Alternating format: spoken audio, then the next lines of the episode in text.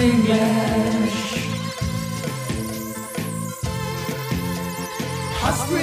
Stocks in English. Palfinger. Yeah, welcome to Austrian Stocks in English, presented by Palfinger, the English spoken weekly summary for the Austrian stock market, positioned every Sunday in the mostly German language podcast, Audio CD, Indie Podcasts, Wiener Börse, Sport, Musik und mehr. The following script is based on our 21st weekly, and week 43 had only four trading days because of national holiday in Austria on Thursday. Bottom line, the indices lost again. Best performer was Rosenbauer. News came from Kontron, FACC, Voestalpine, Strabag, UBM, KTM, Verbund, AMAG, Semperit, Palfinger, Wolftank, Immofinanz, S-Immo, Valneva, Andritz, Frequentis, and Wolftank again. And these news are spoken now by the absolutely smart Alison, who will also create a special for 3030 Finanzwissen pur on Monday. Thanks.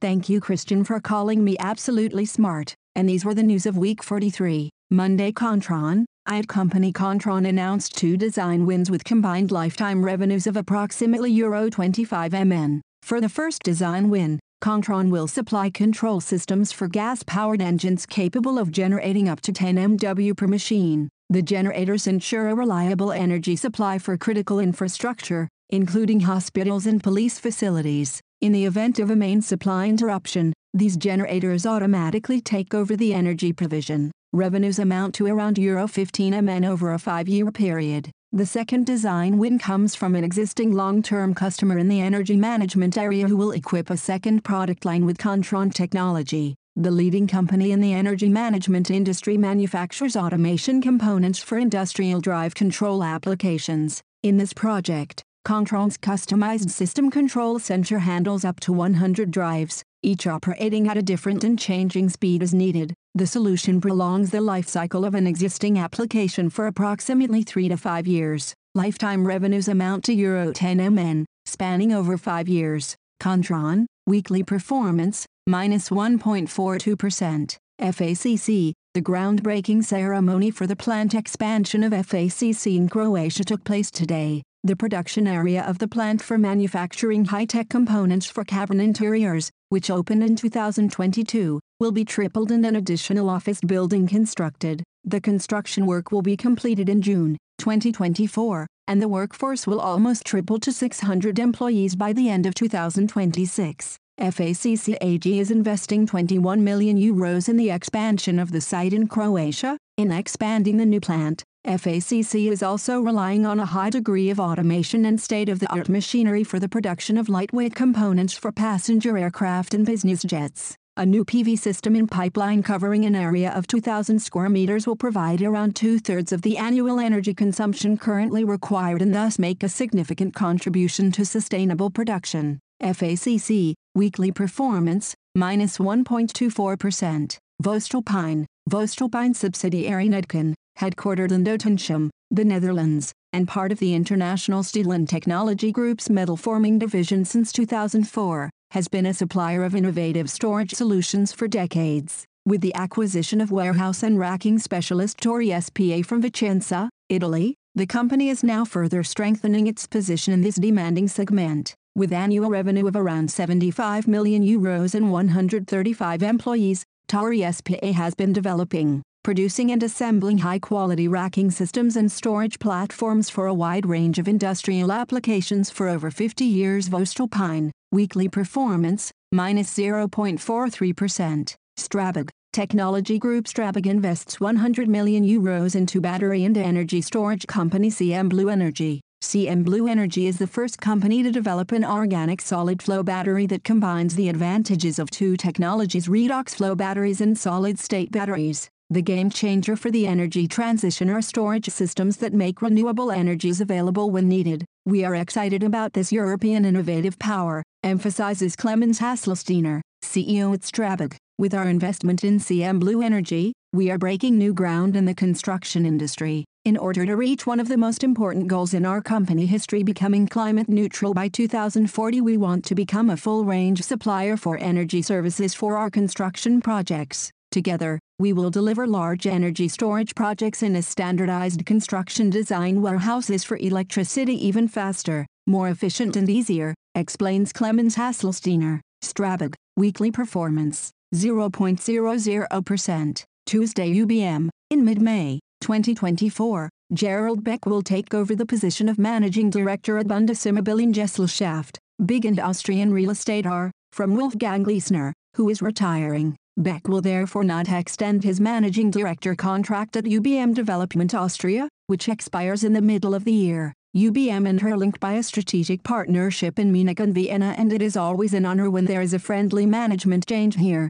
commented Thomas G. Winkler, CEO of the listed parent company of UBM Austria, Beck will be succeeded on an interim basis by the new CTO and board member of UBM Development AG, Peter Schaller. UBM, weekly performance, minus 0.98%. KTM. in November 2022, KTM AG, a subsidiary of Pierer Mobility AG, by ways of a capital increase acquired a 25.1% stake in MV Agusta Motor SPA, based in Varese, Italy. As part of this cooperation, KTM AG took over the supply chain and purchasing for MV Agusta in October 2023. In addition, MV Agusta's product range is distributed through Pierer Mobility's worldwide sales network. The call option granted to KTM AG on the basis of the annual financial statements as of December 31, 2025 to acquire a majority stake in MV Agusta will be exercised in spring 2026. Pierer Mobility, weekly performance, minus 3.52%. Wednesday Verbund, Austrian utility company Verbund announced the acquisition of a 56.4 MW wind portfolio in Germany's federal states of Hesse, North Rhine-Westphalia and Lower Saxony. The seller is an infrastructure fund managed by Impax Asset Management. The wind portfolio comprises five operational wind farms with a total capacity of 38.4 MW, Odilum, Quellkorn, Meiringen, Münster and Freelandorf Süd as well as an 18 MW wind project in Feldedal that is planned to come on stream in quarter 3, 2024. Verbund will only take over the project under construction after commissioning. In total the acquisition consists of 14 wind turbines manufactured by Enercon, General Electric and Vestas. All of the wind power installations are subject to an EEG regime, EEG 2014, 2017 and 2021, and will benefit from a feed-in tariff for 20 years after being put into operation. It is possible to opt out of the feed-in tariff for all of the installations. The parties have agreed not to disclose the purchase price. Verbund, weekly performance, 2.10%. AMAG, AMAG Group's revenues clearly exceeded the 1 billion euro level in the first three quarters of 2023 at 1,142 euros and 80 cents million, Q1, Q3 2022, 1,353 euros and 90 cents million. Compared with the previous year, the lower aluminium price and especially the reduction in shipments of aluminium rolled products had a noticeable impact. AMAG Group's total shipments amounted to 327,700 tons, Q1, Q3 2022, 341,500 tons. Earnings before interest, tax, depreciation and amortization, EBITDA, amounted to 166.0 million euros in the period under review, compared with 217.4 million euros in the prior year period. The metal division continued to benefit from stable production levels at the interest held in Canada's Alouette smelter,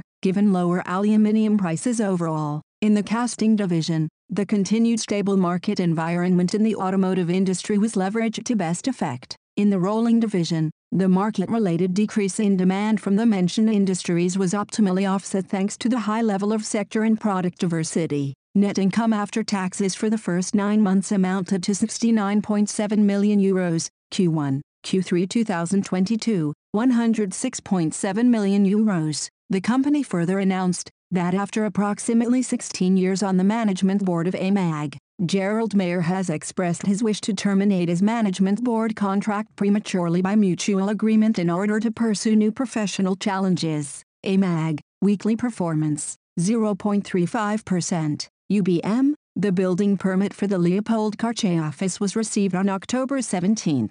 This office property is part of the Leopold Quartier, Europe's first urban Quartier in timber construction which is currently under development by UBM. The outstanding characteristics of the Leopold Quartier office include its climate-friendly timber construction and excellent location. Moreover, high-quality office space in Vienna has become extremely rare, explained UBM CEO Thomas G. Winkler, and this building permit gives the property a unique selling point, and that for a longer period of time. UBM, weekly performance, minus 0.98%. Semperit, for the second time, the Semperit Group has received the highest Platinum Award in the EcoVadis rating for sustainability performance. This puts Semperit in the top 1% worldwide of more than 100,000 companies assessed by EcoVadis. Overall, Semperit achieved 78 out of 100 possible points, 2022, 76 points. Semperit, weekly performance, minus 3.29%.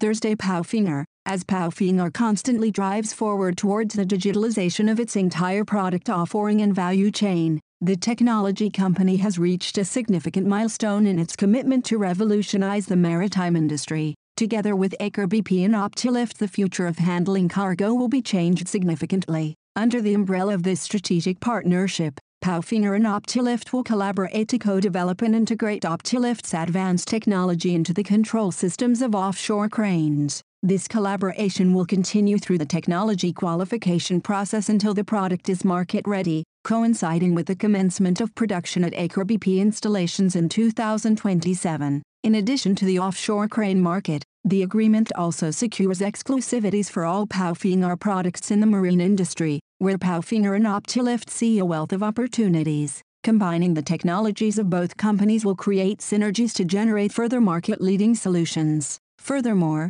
Optilift will have the opportunity to explore joint business cases with respect to Palfinger's serially produced units on land-based applications, thereby significantly scaling their technology. Palfinger's contract with Aker BP includes delivering seven cranes to their platforms, five of which will be fully remote operated from an onshore control room in Stavanger, Norway. Palfinger, weekly performance, 0.48%. S Immo Immofinanz, Immofinanz has successfully sold further properties on the Wienerberg in Vienna to S Immo. This portfolio covers five office properties and a hotel tower with approximately 81,000 SQM of gross lettable area. Management and leasing of these properties, most of which are operated under the innovative MyHive brand, will continue to be carried out by Immofinanz. S Immo, weekly performance, minus 1.85% Immofinanz, weekly performance, 0.87%. Valneva, Austrian-French specialty vaccine company Valneva announced the submission of a marketing application with the European Medicines Agency,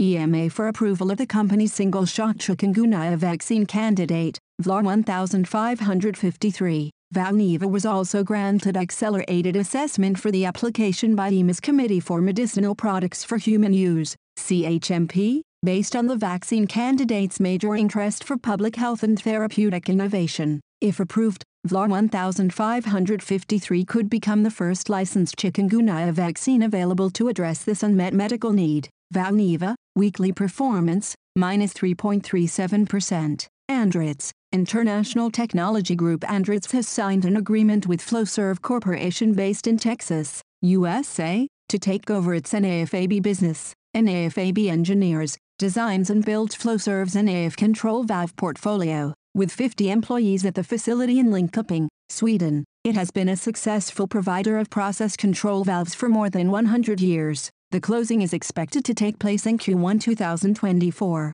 Andritz, weekly performance, minus 2.18%. Friday Frequentis, Frequentis C4I and Lockheed Martin unite to strengthen Australians' national security. As a supplier to Lockheed on the Air 6500 project, C4I will provide its Voice C2 solution ensuring secure communications across air, land, sea, and space. The project for Royal Australian Air Force, RAF, aims to enhance security, rapid response, and interoperability of the country's defense systems. The system will bridge classified and non-classified networks to connect systems, strengthen decision-making, and counter modern threats. Darren Gardner, Managing Director C4I comment, during the design, test, and integration activities of the competitive evaluation phase, we have been able to showcase our abilities to advance the secure communication systems that will seamlessly integrate with the next generation joint air battle management C2 networks. The collaboration outlines our dedication to supporting Australia's national security strategy by delivering advanced secure communication capabilities Frequentis, weekly performance, minus 3.38%.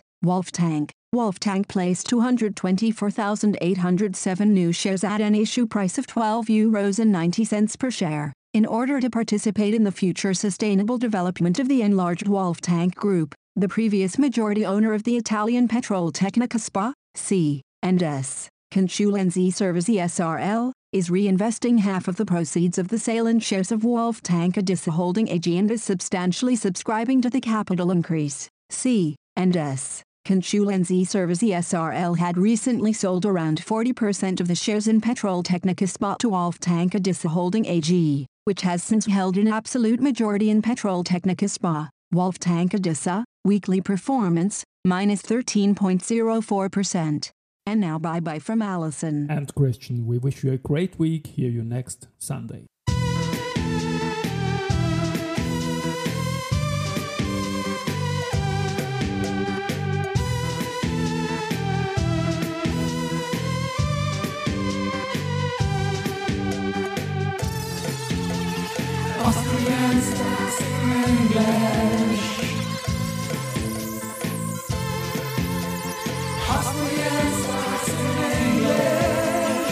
listen this love.